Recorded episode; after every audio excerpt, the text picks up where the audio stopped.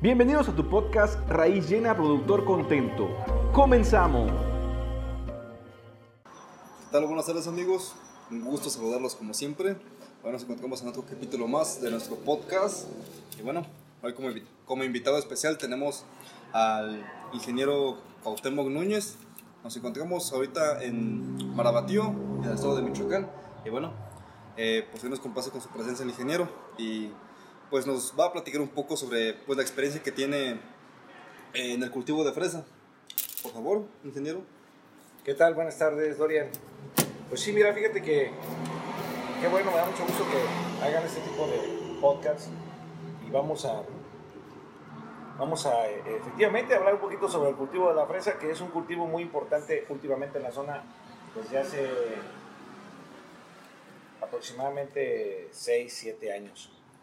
El cultivo ya tiene de hace tiempo, yo creo que más de 50 años, pero hace 7 años empezó a, ver las, exportaciones de fresa hacia Estados Unidos y Canadá. Y al, empezar a exportar nosotros fresa y produciéndose, produciéndose aquí en nuestro municipio, en estado de Michoacán, pues bueno, anteriormente nosotros la mandábamos a la Ciudad de México y el mercado era muy, muy diversificado. La Ciudad de México, la Ciudad de Toluca, la Ciudad de Querétaro, la Ciudad de Irapuato. Y ahora con, con, la, con, las, con los canales de comercialización que tenemos para los Estados Unidos y Canadá, pues bueno, ha sido muy importante este, tú te puedes dar cuenta cómo ha habido una gran cantidad de superficie cultivada y establecida de fresa, de fresa ya de manera tecnificada, protegida, abierta, pero no deja de ser tecnificada. ¿Por qué? Porque bueno, también el cultivo ha empezado a tener un auge y ha tenido una importancia que también el uso del agua ha sido más eficiente las técnicas, las técnicas que se vienen eh, utilizando, a, las que se venían utilizando anteriormente, pues desde luego son mucho mejores. Desde luego eh, están siendo preparada la gente, está siendo capacitada. ¿Por qué? Pues que porque ahora, ahora se utiliza el, establecimiento del cultivo, pues desde el establecimiento con planta nacional, con planta americana, con acolchado de diferentes medidas, eh, con planta de diferentes variedades, este, cintillas de diferentes goteos, este, consumos de agua, o sea, ya ha sido un poco más tecnificado al grado de llegar a los macrotúneles. Y el macrotúnel, pues bueno, obviamente dependiendo la región de, de cada localidad de nuestro municipio, pues se establece el, el, el macrotúnel. Ahora, el macrotúnel, pues bueno, viene a revolucionar, porque normalmente cuando antes hacíamos un corte o dos cortes por semana, con el macrotúnel en temporada, pues llegamos a hacer de tres a cuatro, dependiendo las variedades de fresa dependiendo la zona. Entonces, pues es muy importante el cultivo y tiene una gran derrama económica en la zona. Tú lo puedes ver, si te lo has apreciado. Hay distintas localidades, incluso colindamos con el estado de Guanajuato, con un municipio denominado Tarandacuao y pues bueno, ha crecido tanto que, que, son cientos, cientos de hectáreas. No te puedo dar un dato exacto de cuántas hectáreas, pero rebasan las mil hectáreas. ¿sí? sí, claro, es bastante. Es bastante.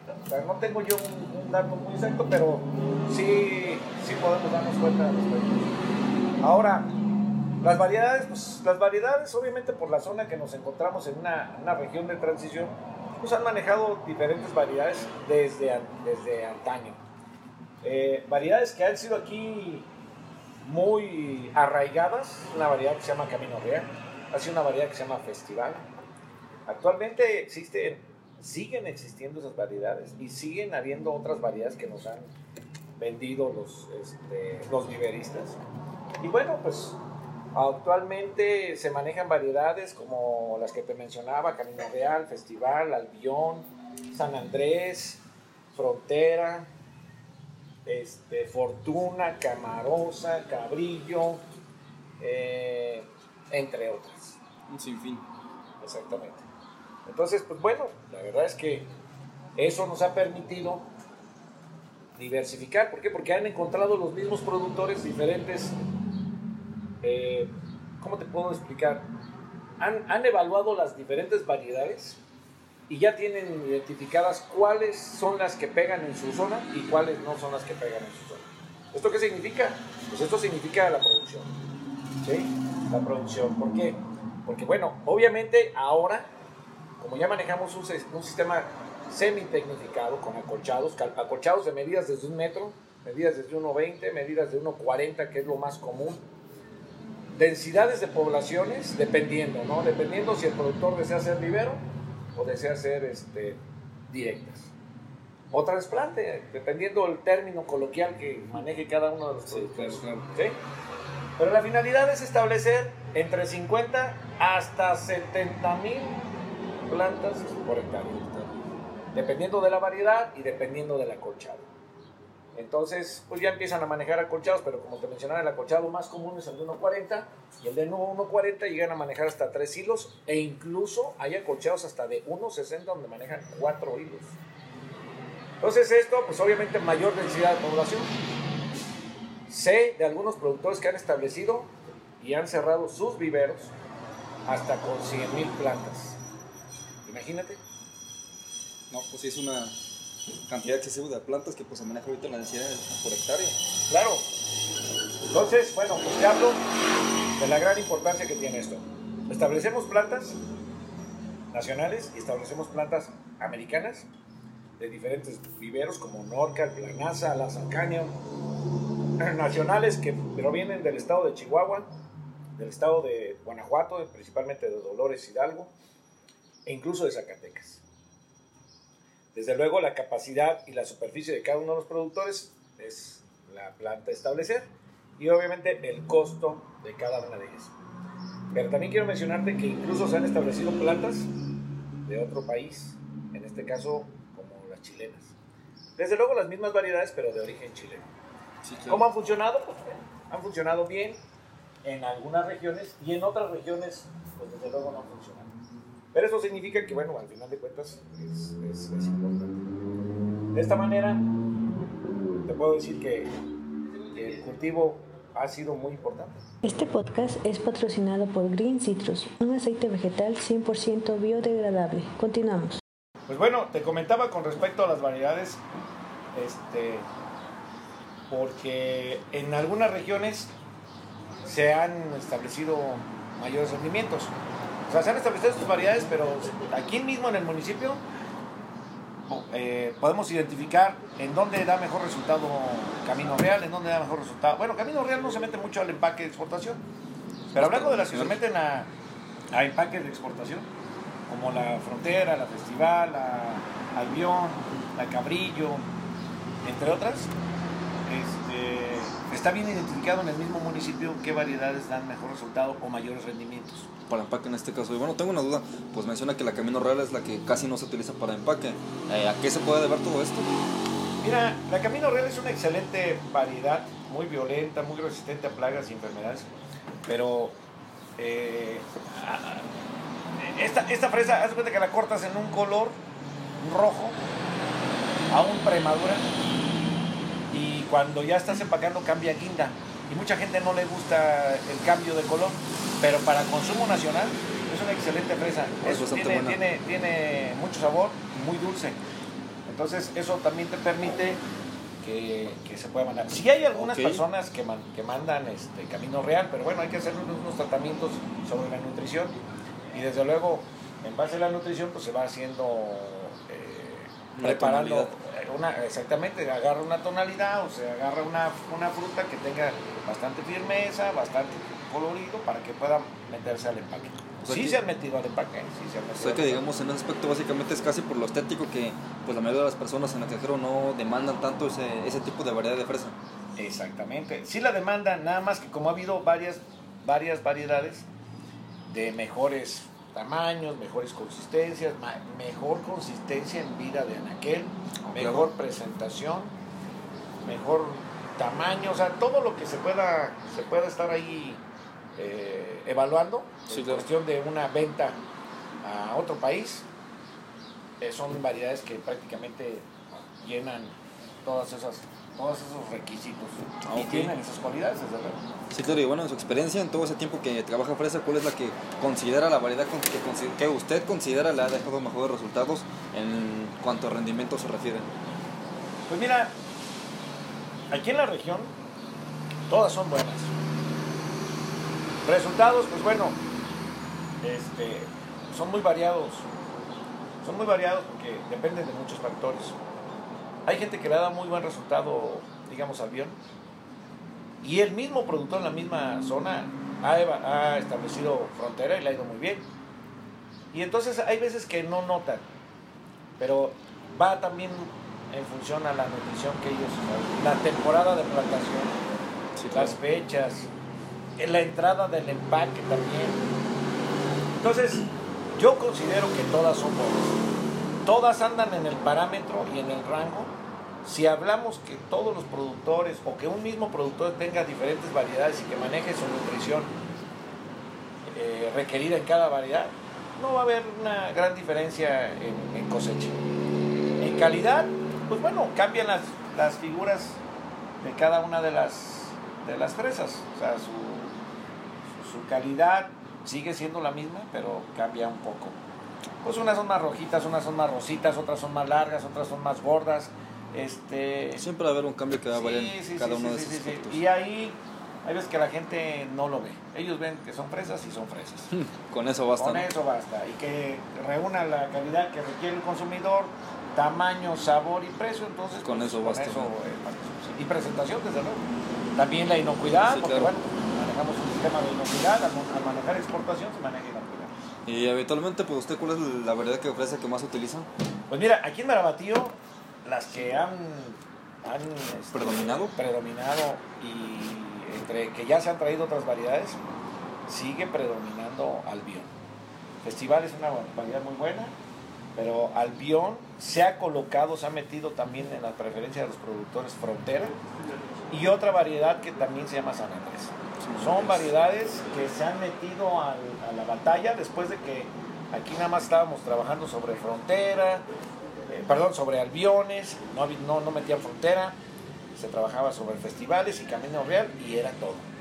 ¿sí? Y ahora tenemos, se han traído muchas variedades, pero todas han evaluado y la verdad es que la adaptación ha sido, en ese aspecto, las variedades que te acabo de mencionar. Sí, claro. O sea que, sea cual sea la verdad que hayan traído y pues eh, que les haya dado buenos resultados, aún así, la Albión es la que siempre va a estar por encima de las otras.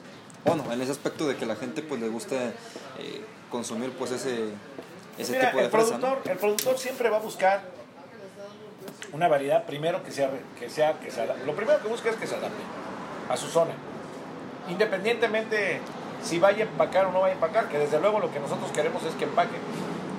Pero bueno, este, y que le dé rendimiento, que sea una, una planta obviamente resistente, violenta. Pues empieza a evaluar porque también tiene que ver mucho las fechas de plantación, pero sobre todo que tenga calidad y rendimiento. Ok. Ya lo demás que se empiezan a enfrentar a plagas, enfermedades eso, pues todos nos vamos a enfrentar a esa parte, pero bueno, unas son más resistentes y otras son más débiles. Y en este aspecto, ¿cuáles son los más resistentes? Eh, híjole, pues es muy, es muy difícil decirte, pero una de las variedades muy resistentes en este aspecto es este, Camino Real. Pero no es una variedad que se exporte. Otra variedad que también es muy resistente es Festival y es una variedad que se exporta. Entonces, Así que la, festival es la que tiene la ventaja en esta parte de resistencia por encima de algunas otras. sí. Te- Hablando de las que se van, se van a, a mercado de exportación, es una de las más resistentes a plagas y enfermedades. Y bueno, ahora sí que hablando de, de acuerdo a las ventajas que cada una de las variedades aporta, en este caso pues usted mencionó que el albión pues es una de las que más se utilizan. ¿Esta qué ventajas pues aporta al productor comparado a las otras? Pues mira, la Albión, ¿qué, ¿qué ventajas tiene comparadas con las otras? Bueno, el tamaño. Frontera también tiene muy buen tamaño. San Andrea tiene tamaño y color. Entonces, si la comparamos, pues bueno, la gente se va sobre el tamaño. O sea, tú si ves una fresa en... Vas a comprar una fresa al mercado o al supermercado, Siempre son las más bonitas, Lo más primero que te grandes. vas a fijar, a fijar es el tamaño. Creo que la gente lo primero que evalúa es el tamaño. ¿Por qué? Pues porque no puedes probar la, la- la fruta, o sea, No. tú no puedes probar hasta que compras. Sí, Entonces lo primero que ve uno es el tamaño, el modo de, de la venta, ¿no? el, el empaque o la forma que se esté vendiendo. En este caso, pues estamos hablando de ese tipo de fresas que se van para mercado de exportación, las ven bien bonitas o en cajas, en cajas que son los clanches o las burbujas, como aquí se, se menciona Sí, sí, sí. coloquialmente, pues la ven y dicen adelante. Entonces, de esa forma es como se, se, se- se- se puede estar evaluando esas variedades. Es- esas variedades que te menciono son fresas de muy buen tamaño. Ah. Y, y al tener tamaño, pues obviamente en, en los, en las cajas que utilizamos para exportar, pues se llenan y se acomodan de mejor forma en, los, en las burbujas, Sí, claro. que son los clanch. Entonces, eso es lo que, es lo que te puedo mencionar respecto. Y ya ahorita, bueno, para cuestión de exportación, ¿cuáles son los requisitos que pues debe tener el cultivo de fresa para poder ser apta para ser exportado? Pues mira, los requisitos es como cualquier otro cultivo. Desde luego, los requisitos se basan en función a la inocuidad. ¿sí? La inocuidad pues engloba muchísimas cosas, la calidad del agua, la principalmente la calidad del agua. Las prácticas que realiza el productor, pues bueno, al final de cuentas el, el productor se va a enseñar a, a hacer esas buenas prácticas. Pero en este caso lo que se requiere es una buena calidad del agua, que esté libre de, de, de salmonella o E. coli, desde luego. Sí, Son claro. aguas de pozo profundo. Entonces todo el sistema de, ¿De riego? de riego que se utiliza para, para regar y fertilizar o fertirriego, como lo podemos llamar en la fresa, son aguas de pozo profundo. Sí, desde luego hay aguas de, de- de aguas abiertas, como son las de las presas, como son las de los bordos, las de captación de lluvia, las de, pues bueno, pero eh, se tiene que utilizar cierta metodología, ¿no? Para, para que pueda ser, digamos, de cierta forma, este, Apta para el apta para, para hacer, hacer uso de riego, o sea, la puedes hacer uso de riego, pero habría que hacerles, utilizar algunos filtros iónicos, etcétera, para que pueda pasar esas, esas cuestiones de inocuidad que te menciono. ¿Por qué? Bueno, lo que, lo que buscamos es que esté libre de, de salmonella y E. coli. Y bueno, estos métodos de sanidad que ahorita mencionó respecto al agua sí son este eh, complicados de desarrollar o algo caros para eh, pues aplicarlos en esta parte. Eh, bueno, sí, sí, sí, sí, son. Sí, los sistemas, digamos que si la gente de la manera convencional no riega con agua de pozo, pues bueno, tendría que implementar en sus sistemas de riego, de bombeo, algunos filtros que realmente se utilizan para, principalmente para, se le llaman filtros iónicos, pero para eliminar esa parte de impureza del agua. Sí, es- sí, sí, sí, son caros, dependiendo pues este, la superficie, pero bueno, ahí yo te puedo decir que a lo mejor pueden, no sé, costar desde cuarenta y tantos mil pesos hasta X número. Sí, claro. Ah, siempre en aumento. este, en aumento, pero bueno, ahí sería eh, ver qué, qué es lo que qué es lo que se lo que se piensa utilizar y bueno, pues al establecer un cultivo de fresa, pues desde luego pues, tiene que crear uno su proyecto, desde un inicio tiene que evaluar todas esas cuestiones. Sí, si claro dentro sí. de su proyecto de plantación de fresa, ellos su meta es exportar, pues bueno, tendrán que buscar tierras y agua que sean las adecuadas para poder exportar. Si ellos buscan un mercado nacional o otro tipo de mercado, o tienen tierras propias y no tienen esas, esas cualidades de agua de pozo, pues bueno, se canalizará a otro mercado. No es nada malo, desde luego, la cuestión aquí de la inocuidad, pues es lo que representa entrar a otro país, sobre todo pues toda la cuestión de biosegu- bioseguridad. Sí, claro que sí. Eh, bueno, y ¿usted considera que pues cuando se inició ya esta parte de exportación para la fresa eh, representó como un reto esta eh, tipo de medidas sanitarias que se le debe de implementar al cultivo para los productores? Sí es, sí es un reto, porque desde luego ningún productor sabía en ese momento cuáles eran los requisitos, cuáles eran... Sí, en- entró muchísimas, aquí en, el municipio entraron muchísimas empresas certificadoras que se dedicaban precisamente a, a preparar o a capacitar a los productores para que llevaran esas buenas prácticas. Es difícil, pero si quieren entrar en esos mercados son bien recompensados en sus remuneraciones este, económicas. Entonces, desde, desde luego, pues como todo, ¿no? O sea, todo aprendizaje, todo aprendizaje tiene un costo, Sí, claro. todo aprendizaje lleva un tiempo Y desde luego no son prácticas que no, que no realicen en, sus, en su casa, que no realicen en sus tierras. Simplemente hay que hacerlas diariamente, llevarlas a cabo, llevarlas eh, documentadas y, y tomar las evidencias que se requieren para, para hacer ese tipo de prácticas. Sí, claro que le ha sí. costado a la gente hacerlas, pero sin embargo cada día las van adoptando y esa adopción les ha ayudado precisamente a que desarrollen mejor sus prácticas. Es bastante, un proceso bastante riguroso, pero bastante Bastante, bastante estricto, bastante tedioso, pero tiene sus, tiene sus recompensas. Así Sí, es. bastante por lo que escucho, sí. Pues, bueno, ingeniero, ha sido un gusto tenerlo aquí presente con nosotros y de verdad, pues, eh, en nombre del equipo de AgroCreps, le agradecemos pues que se haya tomado su tiempo y nos haya pues brindado esta atención. Al contrario, Dorian, este, gracias a ti. eh, estamos, bueno, estamos a las órdenes y cualquier cosa que se ofrezca, pues con mucho gusto aquí estamos para apoyarlos. ¿sí? Sí, claro. Perfecto, muchísimas gracias. Al contrario, estamos a las órdenes. Esto fue Raíz Llena Productor Contento. Nos vemos en el siguiente capítulo y recuerda que AgroCreps es la solución para un campo más productivo.